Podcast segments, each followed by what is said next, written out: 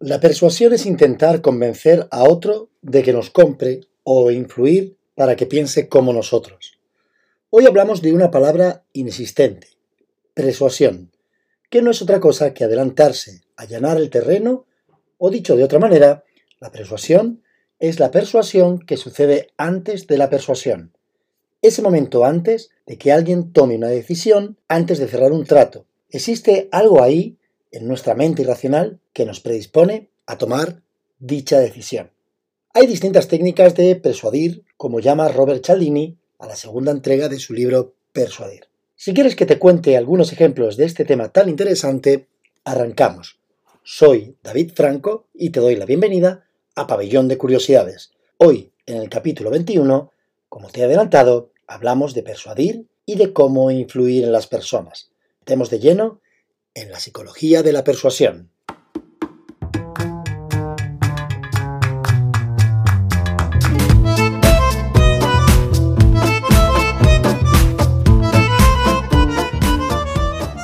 Una metáfora es una metapuerta al cambio. Si quieres cambiar el mundo, cambia la metáfora. Joseph Campbell, autor del Camino del Héroe. Estamos expuestos y condicionados con nuestras decisiones por multitud de factores persuasores, como de manera subjetiva puede modificar nuestra respuesta, opinión por algo. Estamos sometidos a influencias gubernamentales, geográficas, ya que dependiendo de dónde hayamos nacido, nuestra opinión estará sesgada, o a influencias de la industria alimentaria, de la publicidad, del marketing y un largo etcétera. Incluso muchas de esas persuasiones son subliminales. Empecemos por un ejemplo. Si una tienda de vinos le interesa vender más vino francés, muy probablemente, si pone música de fondo en ese idioma, aumentarán las ventas de los vinos franceses. Te pongo otro ejemplo. Imagina que si queremos que acepten probar en el pasillo del súper un producto no testado, podemos predisponer a la prueba, preguntando primero si se consideran unas personas aventureras. La respuesta seguramente será que sí, ¿Quién no le gusta aventurarse? Esto es otra técnica denominada apertura persuasiva y nos predispone o nos persuade a aceptar este producto no testado, ya que hemos dado como aceptado con un sí que somos personas aventureras.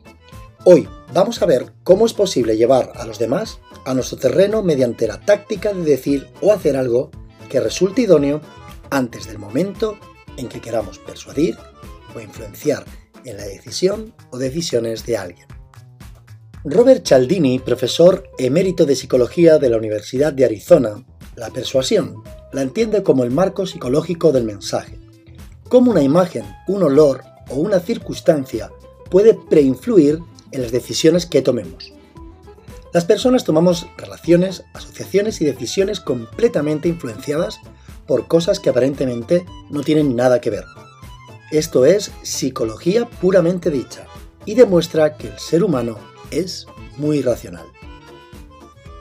Cialdini para escribir su libro sobre la persuasión estuvo muchos meses infiltrado trabajando en inmobiliarias, en empresas de seguros, compartiendo conocimientos y experiencias con vendedores de coches, de alarmas, publicistas e incluso recaudadores de fondos para ONGs para analizar cómo influían ellos directamente sobre la toma de decisiones de sus clientes. En el primer capítulo cuenta, en su libro de persuasión, cómo acompañó a Jim, un vendedor de alarmas, que sobresalía sobre el resto de sus compañeros. Jim no hacía nada distinto al resto, seguía las pautas y directrices de la empresa y presentaba el producto como todos. Pero el secreto del éxito de Jim era este. Cuando quedaba con una pareja para presentarles el sistema de alarma contra incendio, cuando estaba explicando a la pareja el formulario, de repente se excusaba llevándose las manos a la cabeza. Uy, lo siento, qué despiste, me he olvidado en el coche de algo importantísimo que debéis de ver. Pedía permiso para ir a buscarlo al coche. Y la pareja le contestaba que, claro, naturalmente, que podía ir. Incluso alguna pareja le llegó a dejar las llaves de la puerta para que entrara de nuevo. Este simple gesto piensa en ello, aparentemente fortuito y ocasional, pero muy estudiado por parte de Jim, creaba una asociación de confianza. No es mágico porque no crea directamente ese lazo de confianza al 100%, pero si tú dejas que un desconocido ande por tu casa libremente y pueda entrar y salir, esto genera inmediatamente un lazo de confianza que Jim, muy conocedor de esta técnica de crear una asociación de confianza, utilizaba para cerrar más contratos que sus otros compañeros cuando volvía a sentarse en el sofá con la pareja. Otra técnica es la estrategia del test positivo, la imprimación. Cómo sembramos en la mente de la otra persona con palabras positivas o adjetivos amplios que permitan a la otra persona reconocerse. Ahí van algunos ejemplos. Cialdini en sus tiempos mozos, porque hoy, bueno, qué decirte que comenzó a escribir cuando tenía 70 años, era muy popular en las fiestas, porque leía la mano a la gente. Se hizo muy famoso por sus dotes adivinatorias. Y es que no hay nada de mágico aquí. Es como los mentalistas, o las gitanas que te leen la mano. No tienes más que decir a la persona que lees la mano que es una persona, por ejemplo, testaruda. Y ésta revisará rápidamente en los archivos de su mente momentos en los que haya sido testarudo. ¿Quién no ha sido testarudo alguna vez en su vida? Al traer ese momento a la memoria, la persona está manipulada a pensar que este tío es un crack. ¿Cómo ha dado en el clavo? ¿Cómo ha podido saber, con solo mirar las líneas de mi mano, que soy testarudo? En fin, de aquí el éxito que tienen los horóscopos. Lanzan información muy general que puede ser fácilmente reconocida por cada uno de nosotros, reafirmando nuestro sesgo de confirmación. Imagina, yo soy Piscis y leo en mi, horóscopo. Esta semana serás una persona valiente en tus decisiones. Mi cerebro buscará rápidamente en los archivos alguna vez en la que haya sido valiente y asociará rápidamente el archivo y lo que dice mi horóscopo. Y es que el horóscopo casi siempre acierta. ¿No te has dado cuenta? Porque no hay como creer lo que uno quiere creer. Otra técnica de persuasión pueden ser los banners que salen en una página cuando navegas por Internet. Son súper molestos, la verdad. Pero está estudiadísimo que tienen más éxito que incluso la publicidad en un cartel en una carretera. Nuestro cerebro se queda con la información en esos segundos en los que buscamos cerrar el maldito anuncio emergente. Te pongo un ejemplo. Una tienda de sofás quiere predisponer a que compres sofás. Aunque sean más caros que otros, eh, si en el banner anuncian los sofás con el fondo de unas nubes esponjosas con un cielo azul, subliminarmente tú asocias esta marca de sofás a comodidad y el banner pum pum, pum pum, pum pum, y ahí bombardeando constantemente en internet cada vez que entras en una página y no te deja navegar y tienes que estar cerrando. Por el detalle inadvertido de esas nubes, este ejemplo es lo que se conoce como imprimación. Habrá creado en tu cerebro una asociación y la próxima vez cuando tengas que comprar un sofá, asociarás esta marca a confort. Sin tan siquiera saber si son cómodos o no, asociarás, como te decía, la marca a confort. La publicidad está súper trillado y estudiadísimo lo que relaciona con la persuasión. ¿Te acuerdas del anuncio de BMW, ese de ¿te gusta conducir? en el que aparecen imágenes de carreteras por paisajes idílicos? Se crea una asociación entre la marca y la confianza y el confort y nuestro cerebro irracional lo capta sin que nos demos cuenta. Otra técnica, y haciendo referencia a Stephen Covey, que dice que lo más importante es que lo más importante sea lo más importante. Imagina que entras en la página de Amazon porque estás buscando comprar un micrófono nuevo para grabar el podcast. Lo más seguro que te fijes o que te influya lo que se llama best choice o artículo más vendido o más buscado. Y muy probablemente compres este porque piensas que tiene que ser bueno ya que mucha gente lo ha comprado. Y lo que pasa en realidad es que Amazon tenga ese micro ahí por la sencilla razón de que tiene más stock de este artículo o que tenga un beneficio mayor del porcentaje con su venta. Como te decía, somos seres irracionales y nos movemos por nuestras emociones. ¿Qué me dices cuando vamos a entrar en un restaurante que está petado de gente y hay justo al lado otro que está vacío? ¿A cuál crees que la mayoría de la gente, incluido el que te habla, entramos? Pues está claro, a que está lleno. Por algo será, tendrá mejor comida, mejor servicio o qué sé yo, pero donde va Vicente, va la gente. Pero, ¿por qué hacemos esto? Nuestro cerebro inconsciente relaciona más gente con el mejor, y esto necesariamente no siempre se cumple. Esto mismo ocurre con los influencers de moda. Si tienes una cuenta con 10.000 seguidores, es más fácil que la sigas que si tienes pocos seguidores. Pensamos que este influencer con muchos seguidores tendrá algo interesante que contarnos. Y a nivel empresarial, esto las empresas lo saben de sobra. Imagina que vendes natillas y sale el influencer de moda o el futbolista este mega conocidísimo eh, tomándose unas natillas, diciendo que están riquísimas. La empresa automáticamente incrementa sus ingresos porque la gente asocia, porque este tío súper famoso influencer de moda, si come las natillas, tienen que ser cojonudas. también sucede al contrario. Hace poco un jugador de fútbol, también conocidísimo, en una rueda de prensa quitó una Coca-Cola delante de que estaba de publicidad delante de su micro y puso una botella de agua. Este simple hecho se hizo viral y la conocida empresa bajó sus ventas de bebida porque la gente pensamos que es, mmm, vamos, matarrata prácticamente, aunque lo es, perdón, y que no debía de consumirse. Pero aunque estudiemos las técnicas de persuasión y, y conozcamos los distintos sesgos cognitivos, no estamos vacunados contra ellos y seguimos cayendo una y otra vez en la persuasión, porque no podemos estar siempre alerta y muchas de nuestras decisiones son automáticas sin que nos lleguemos a dar cuenta. Esto es lo verdaderamente brutal de este tema. Pensamos que tenemos libertad de decisión plena y estamos completamente influenciados por miles de factores que no controlamos. Hay una delgada línea entre esto que es manipulación y lo que es ético y lo que no con las técnicas de persuasión. La persuasión no es nueva, es algo innato al ser humano. Durante el paso de los siglos hemos tratado de influir y de persuadir, incluso disuadir, de nuestros intereses a otros. Ejemplos hay miles, como los faraones del antiguo Egipto que a través de la esclavitud, otra forma de heavy pero de persuasión, al fin y al cabo, obligaban a colocar grandes piedras para construir las pirámides. La esclavitud afortunadamente está casi erradicada al completo en nuestros días, pero también es una antigua forma a través de la fuerza de persuadir. Es amoral, sí, pero efectiva y además basada en el miedo. Históricamente, como las diferentes religiones han tratado de persuadir a sus feligreses, a fin de cuentas intentamos obligar a otro de ver nuestro punto de vista con el único y objetivo verdadero de que es eso, único y verdadero. Y con todo esto llegamos hasta nuestros días. Cómo comercialmente nos intentan manipular de que compremos productos. Porque es mejor, porque es más bonito, porque es más barato. Vamos, las tres Bs de toda la vida. Bueno, bonito y barato. Y no te digo nada de la manipulación de los partidos políticos. Esta vez voy a hacer caso a mi abuelo, que decía que él no hablaba ni de política ni de religión. Ya lo dejaremos, por si se tercia, para otro podcast. Robert Cialdini en su libro Influir y Persuasión cataloga estos patrones persuasivos o principios psicológicos en seis categorías. Vamos a hablar ahora de ellas.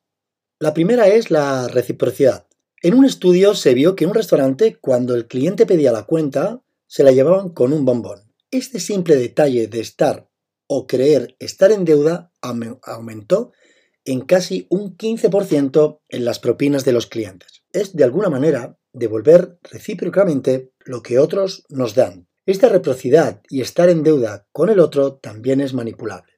En otro estudio se mostró una imagen de un gorila amamantando a su cría y sujetándolo de la mano. En medio del experimento, el entrevistador deja caer aposta un bolígrafo al suelo.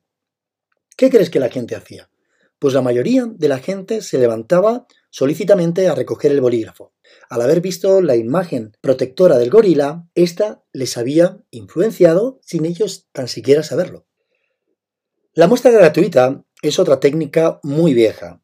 Este ejemplo que te pongo ahora me ha pasado a mí y seguramente te ha pasado a ti infinidad de ocasiones. Imagínate, vas caminando por la playa tranquilamente y un senegalés muy majete te regala una pulsera y con el rollo Mm, contándote, yo que sé, cualquier cosa, te engatusa diciendo que es para ti, que es un regalo. Y claro, una vez que aceptas el regalo, este luego te pide que le compres alguna otra cosa o que le des algo por el obsequio si te niegas a comprar algo. ¿Y cómo negarse a devolver esta deuda o favor, verdad? Pues precisamente, mira, este fin de semana estaba eh, cenando con mi mujer eh, en una terraza en el centro de Madrid y un señor vino con un ramo de rosas vendiendo eh, rosas. Estábamos sentados en una terraza y, y, este hombre se acercó a nosotros y nos dijo, le entregó la rosa a mi mujer y me pregunta a mí, love, love. Y le dije, no, no, como ya sabía el tema por dónde iba, le dije, no, no, no hay love, no hay love aquí. Y entonces el hombre así muy cachondo le dice a mi mujer, ¿no hay love? Y mi mujer me miró, siguió el rollo y le dijo, no, no, no, no hay love. Entonces este hombre le agarró eh, a mi mujer de, del brazo y le dije, pues si no hay love con él, vente conmigo, ¿no? Así como muy cachondo y tal. Y le dice el tío, bueno, venga, va, te regalo la rosa. Y mi mujer, ah, que me la regalas. Y yo la miré a los ojos y le dije, buah, estás perdida. Este no sale de aquí ya en toda la noche. Efectivamente, le regala, le regala la rosa y el hombre, nada, cómprame, mm, tal. Y, y, claro, ya mi mujer ya estaba ahí en un compromiso, no, no, no, de verdad, que no, que no quiero. Total, es que esta técnica de venta es más antigua que, vamos, que los faraones que de los que te hablaba antes. Pero bueno, como el día va de ejemplos, eh, aquí va otro. Creo que es la mejor manera de comprender estas técnicas de una manera muy sencilla. Otra manera de comprender estos patrones es con metáforas. Eh, mira, imagínate en un supermercado. En uno de los estantes principales eh, te ponen dos productos. Uno más barato y otro más caro. Lo más probable es que se vendan más productos del más económico. Pero si ahora intercalamos un tercer producto, algo más caro que el más barato y un poco más económico que el más caro, ¿cuál crees que será ahora el resultado? Posiblemente la gran mayoría de la gente que compraba antes el más barato, ahora compre el de precio intermedio, porque piensa que es mejor, pero no lo suficiente para comprar uno más, más caro, ¿no? Obviamente, por mediación de esta técnica de definición de precios, se venderá más el producto de precio intermedio. El marco de referencia ha cambiado ahora, y ahora estamos condicionados o influenciados por una técnica de venta muy antigua. Esto no es nada nuevo, igualmente como te comentaba antes. Antes de ser entrenador, fui muchos años comercial. Y esto es de manual psicológico de primero de comercial. bueno, vamos a por esto de segundo patrón es el compromiso y la coherencia. Algo llamado disonancia cognitiva es el mejor de los ejemplos. Te pongo otro ejemplo. En el episodio sobre la magia, ya te hablé de ello, es el clásico eh, fumar mata. Y sin embargo, la gente sigue fumando. El fumador busca su patrón de coherencia. Ante este hecho, existen tres posibilidades. Y la primera es dejar de fumar. Aunque ya te digo que esta es la que menos resultados obtiene. Quien fuma fuma y punto. No le hables de más. La segunda es buscar justificaciones, por ejemplo, googlear si verdaderamente el fumar produce cáncer de pulmón. Esta segunda opción, no te digo nada, es de merluzo. Pero bueno, aún así hay un porcentaje de fumadores que se decantan por esta opción. Y la tercera es pensar que de algo hay que morir. No será para tanto. Buscamos nuestra propia coherencia a un hecho que no la tiene. Pero Así somos. ¿Qué se le va a hacer? La tercera es la disconformidad social. Yo recuerdo una vez de pequeño, anda que no di el coñazo a mis padres para que me compraran unas zapatillas, bueno, una marca que había antigua que se llamaba J. Hyber, hasta la saciedad. Y todo porque el resto de mis amigos llevaban las mismas zapatillas. Y no iba a ser menos. Somos seres sociales. ¿Cómo vamos a ser menos que el otro? Al fin de cuentas, es el principio de haz lo que el resto. Y ejemplos aquí hay a patadas, hay multitud. El cuarto principio, según Cialdini, lo llama algo así como liking, eh, que no sé muy bien cómo traducirlo, aunque podría ser como gustando, aunque realmente no es el significado mm, de esta palabra. Es algo así como lo que nos gusta, que estamos de acuerdo con alguien. Por ejemplo, cuando una persona viste como nosotros nos sentimos como más vinculados a ella. No sé, imagina que un vendedor sabe que te gusta eh, hacer senderismo los fines de semana y él en su eh, speaking empieza a darte una charla sobre el tema del senderismo y demás. Al final, él lo que hace es predisponerte para estar más en sintonía con él, ¿no? Ese liking del que, del que hablábamos. Otro ejemplo es la publicidad cómo un personaje famoso o de éxito anuncia un producto. es más probable de que estemos predispuestos a comprarlo y es importante saber estos principios de persuasión. Te pongo otro ejemplo. El jugador del que hablábamos antes, el de las natillas, o el otro, el que en la rueda de prensa quitó la Coca-Cola delante de su micro y anuncia unos suplementos alimentarios de una marca muy conocida, de efecto piramidal, que particularmente no comparto sus valores y menos el resultado de sus productos. Pero la gente que no sepa eh, de estos principios de los que te hablaba, psicológicos, eh, estos principios de persuasión, probablemente piense que es un producto que es una panacea y que es lo mejor del mundo y termine comprando este producto. Vamos a por el quinto principio, la autoridad. Este es muy sencillo de comprender. Tenemos la fea costumbre de obedecer a la autoridad, sin tan siquiera replantearnos otras opciones. Tienes que juzgar absolutamente todo. Y lo primero, mis palabras. No estoy tratando de persuadirte. A veces creemos a ciegas algo que dice alguien importante, un físico, un abogado, porque ni tan siquiera nos planteamos, o mejor dicho, no cuestionamos la autoridad de estas personas, aunque pueden no estar en lo cierto en lo que hablen, porque este físico podrá saber mucho de su tema, pero no porque hable de otra cosa es una autoridad en ese tema, debemos creer a pies juntillas que está en lo cierto. ¿Cuántas veces juzgamos a un señor que va con un traje o que va en un descapotable Pensamos que será una persona importante por solo su aspecto. Nos dejamos persuadir. Y el sexto y último principio es la escasez.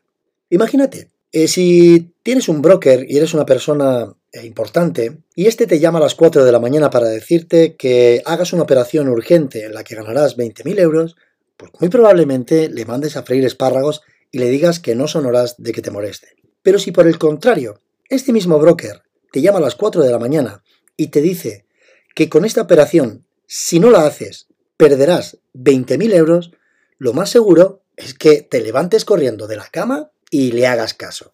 Y es que pensar perder algo nos da pavor, y no tanto cómo ganarlo. Por esto cuando perdemos a nuestra pareja es cuando nos damos cuenta de lo mucho que la echamos en falta y lo importante que es en nuestra vida. Nos afecta mucho la sensación de que algo abundante puede dejar de serlo. Y ahora reconoce que fuiste uno de los que en el confinamiento se llevó los 50 rollos de papel higiénico por si acaso escaseaban. bueno, esto era una broma. Te decía antes del ejemplo de Amazon. Yo compro muchos libros y a veces me he adelantado a comprar uno porque me salta en los mensajes de que quedan solo dos unidades.